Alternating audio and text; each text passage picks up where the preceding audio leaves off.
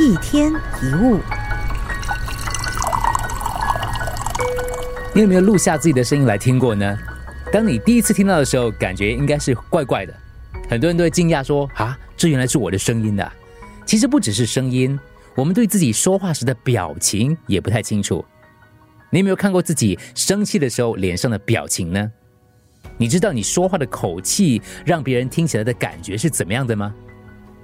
从别人的角度来看，我们的每一个眼神、表情、说话的声调，都是传达话语的一部分。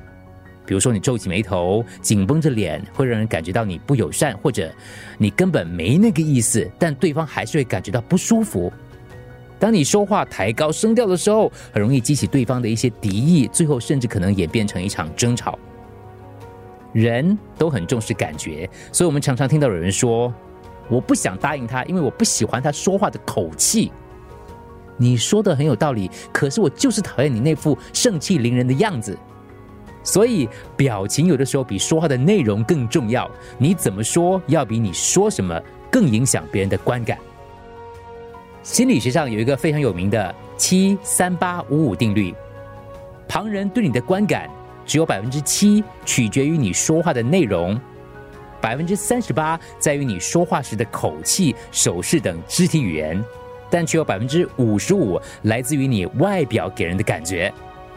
你可以试试看，当你问某个人“你好吗”，如果他有气无力的回答“很好”，你会认为他真的很好吗？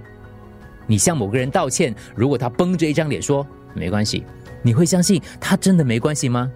不会，因为你感觉到的并不是这样，对吗？你不会凭他的话来判断他的感受，而是会根据他的语调还有表情来判断。所以，想要有所改善，首先要改变我们的措辞。比如说，有人惹怒了你，你可以用“困扰”或是“遗憾”这样的字眼，而不是用“生气”或是“愤怒”。当你不高兴的时候，你可以用“我不喜欢”来取代“我讨厌”“我很恨”。转换措辞不仅能够安抚情绪，还能帮助人际关系和谐。比如说，当你想说“你应该”，你或者可以换一句话说：“或许你可以用这样的话语来代替，让别人有选择权，关系才不会那么紧绷。”如果你开始注意自己的措辞，你将会立刻看到很大的改变。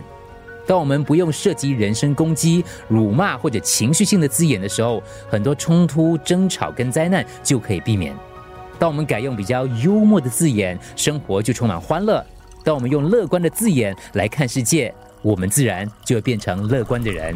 一天一物，除了各大 podcast 平台，你也可以通过手机应用程序 Audio 或 U F M 一零零三 SG slash podcast 收听更多一天一物。